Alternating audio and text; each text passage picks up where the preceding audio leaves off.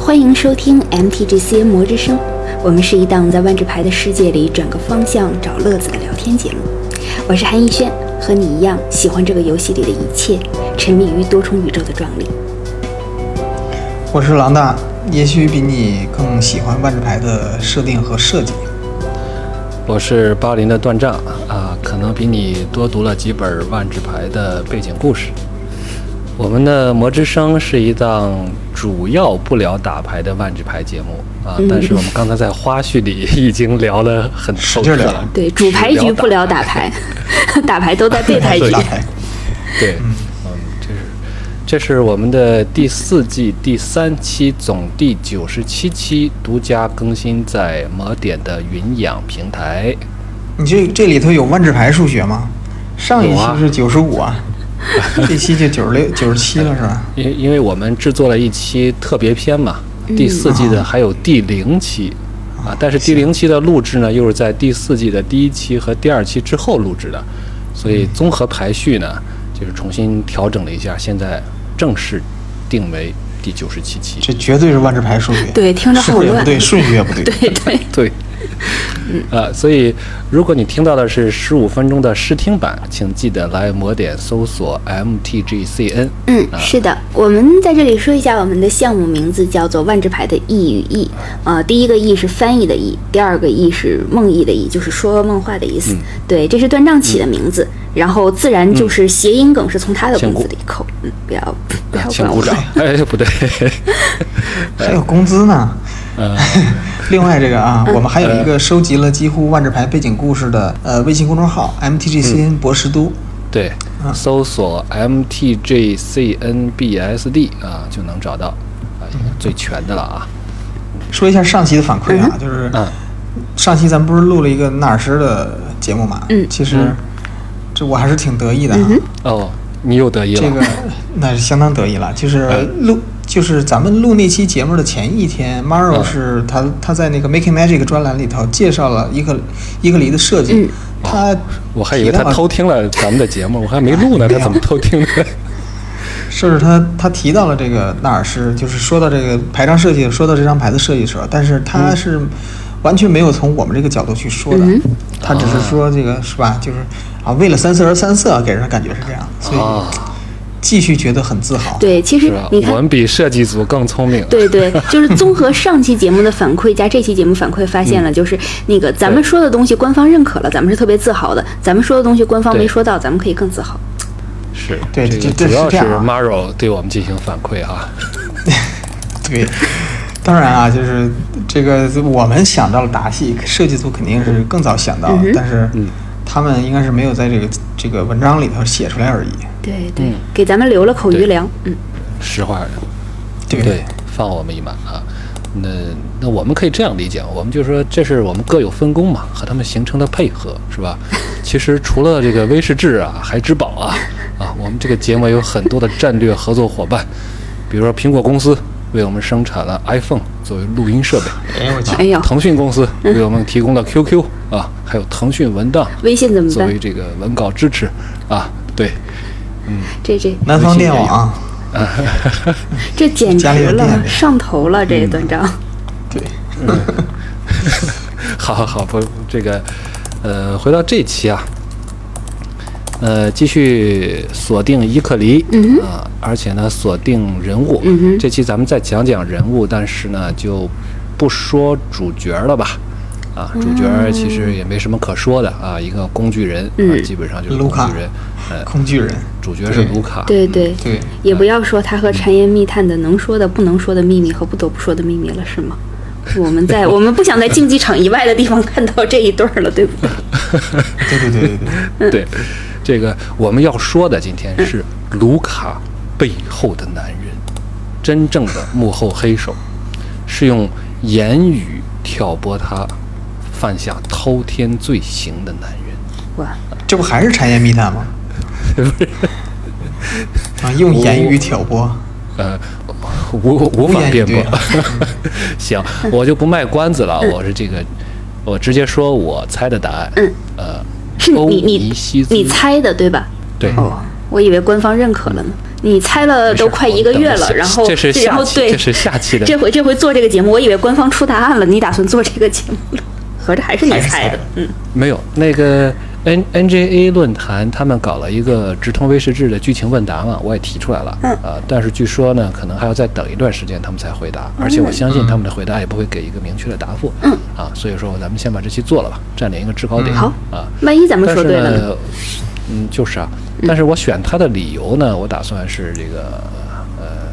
放到最后说吧，，好，嗯，你不和我来卖关子了哈，还是卖关子。这卖了这么半天了 对，呃，我赊你一个关子行吗？嗯，对行对对嗯。不过不过，咱们说到那个，刚才你说了吗？欧尼西兹啊，哦，对，你说了说了，我怕那个什么，我怕你嘴一瓢过去了，听众没听剧见。透是吧？ 没有没有，哦对对对，就是因为因为毕竟还是有很多那个听众，可能真的是近，如果是近一两年那个什么的话，近一两年入坑万智牌的话，可能真的是没有赶上欧尼西斯的重头戏，火花里边完全不知道出来干什么了，嗯对烤鸽子是吗？一通烧鸽子啊，我 对暴露坐标了烤鸽子。对，长长春有很多一通烧鸽子的店，不过没有吃过。嗯那我们回头来可说以，看看那个画儿。对对对，那个不过我们回说啊，这位被称作欧尼酱的欧尼西兹，其实也是一个老戏骨了。嗯对出道的大概是得有十多年了吧，就牌是不少，故事也不少， 11年了十一年了哇，那这个，对，这个、这个真真的是老戏骨了，可以让按照惯例让狼大和段章分别负责一下他的故事和他的牌，嗯，我先说牌吧，好的好的控制一下节奏，太好了，嗯避免断章讲故事太啰嗦，同意轮不到我了。 对，说他出道十一年啊，嗯这个欧尼西斯最早呢是在零九年的这个老赞蒂卡，嗯，老赞蒂卡出来的，当时还是一个传奇生物，哦是一个恶魔，嗯，对，叫叫堕落者欧尼西兹，嗯是一个五费的三三的传奇恶魔，它只有一个异能。就是地地落啊，就嗯哦是地落每当一个地在你的操控下进战场时，你可以令目标牌手失去三点生命。嗯若你如此做，在堕落者欧尼西兹的，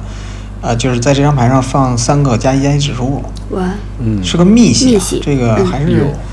呃，怎么虽然在当时的构组赛中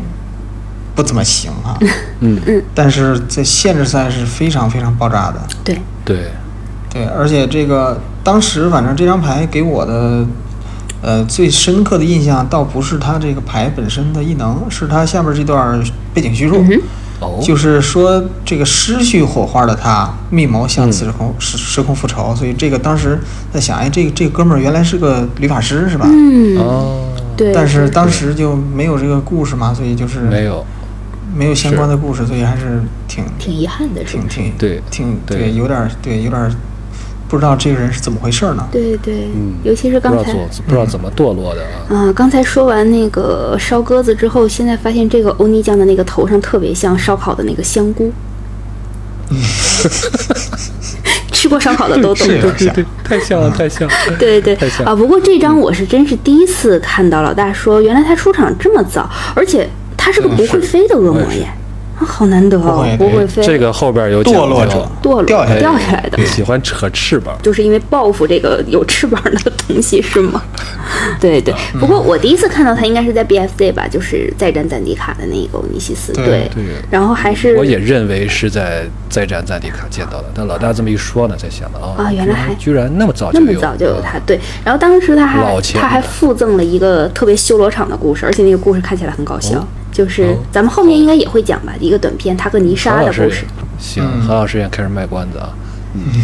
对，这个其实挺也的确是让我惊奇的，就是嗯他居然零九年就出来了，关键他出来的时候啥故事也没有。对，什么都没有因为。对，对，因为我看故事呢是。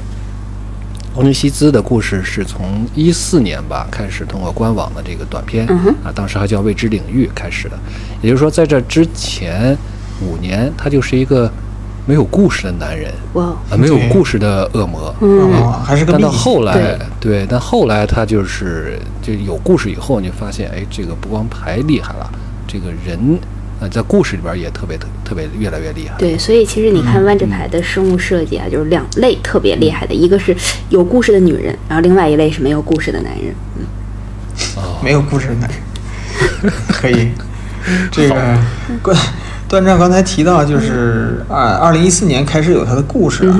对，就是因为欧尼西兹在二零一四年七月份发售的 M 幺五嗯哼核心系列里边重重新露了脸儿，相当于是，嗯哦，对，就是而且这个这个也是个传奇生物，嗯，名字呢，这不这个名字叫破家的欧尼西 兹，哦，那个头上那香菇没了，嗯，西平公没了，，对，这个不能叫，哦所以但身上好像有那种牛排的那种痕迹了，不行，不行，今反天正挺好吃的。对对对，对，啊这个确认不是破相了的欧尼西兹吗？我它都长这样了，还有什么好破的？可不是，但是能飞了，还装嗯这太不容易了，这个，对，这次对哎它是一个六费四四啊，比上次大了一圈儿。嗯，飞行践踏。然后每当一个对手搜寻牌库时，该牌手牺牲一个生物且失去十点生命，这还挺挺凶狠挺的。啊狠的，然后每当另一个生物死去时，在破加的欧尼西兹上放置一个加减指数物。哦，这个也是一个限制货呀，嗯哼嗯就是 T 二显然是用不上它的，但是限制它也是很厉害的。呃，就是但这个这个比较值得一提的呢，就是这个设计师，嗯，这个 M 幺五当时搞了一个，相当于是搞了一个噱头啊，嗯就是威士忌海之宝请了很多其他游戏的设计师哦为万智牌设计卡牌，哇，这个牌呢就是一个相当于是对，相当于是外援，哦，嗯一个叫、啊对，一个叫这个 Brad Muir 的一个设计师，呃，设计的这个这个牌。然后这个这个设计师呢，呃，这也也不是说非常有名的游戏设计师，他是个电子游戏设计师，但是他、啊呃，对，在欧美火呢，是因为他设计了一个游戏叫《野兽传奇》，一个、呃动作游戏，对。木有玩呃，是过，还是还是一个这个有点儿重金属摇滚主题的这么一个动作游戏，挺有意思的。然后哦对，后来他还设计了一个呃一个塔防射击类的游戏，叫铁旅 （Iron Brigade）。哦，啊，对，就是这我个不知道这个是后，但是后来呀、嗯就是最近几年啊，这个设计师加入了这个嗯 Valve，设计了 Artifact 卡牌。啊，对，所以说这个也是跟卡牌游戏比较有缘分的。对，一个进了游戏，据说就是全世界前百的一个，对对对 对对，游戏从那个全上线就是全世 界五百强，一直到上线就是全世界百强的游戏。 对，是啊，原来这么回事儿。因为我看我一开始想看啊看这背景叙述怎么叫设计者啊什么什么，还嗯对对对中英混杂，对呀、对啊我也是觉得好奇嗯怪，以往不都应该是什么画师，然后印在底下，然后这块出来个设计者，好对神奇，原来如此。是，嗯，所以这刚才老大说的是七月是吧？所以嗯说八月份的时候，第一篇关于欧尼西兹的故事叫做《受阻者之梦》啊，就哇在官网上刊发了。嗯，故事不长，嗯，但是讲的内容挺丰富的，讲了他几个事儿啊，嗯就几个，一个是说他曾经拥有过锁链面纱，耶，啊，但是这个后来没展开，嗯啊，然后也介绍了他这个为什么失去火花啊，是被嗯当时可能还没有出纳西利的名字，我印象里，但但现在知道了，嗯，嗯，当时就是说是，是个实法师。对，好像说是被这个晶石所封印对啊对，，他的这个火花啊，其实锁链面纱以后有机会理一理故事线儿，可以做一期咱们的那个万智那个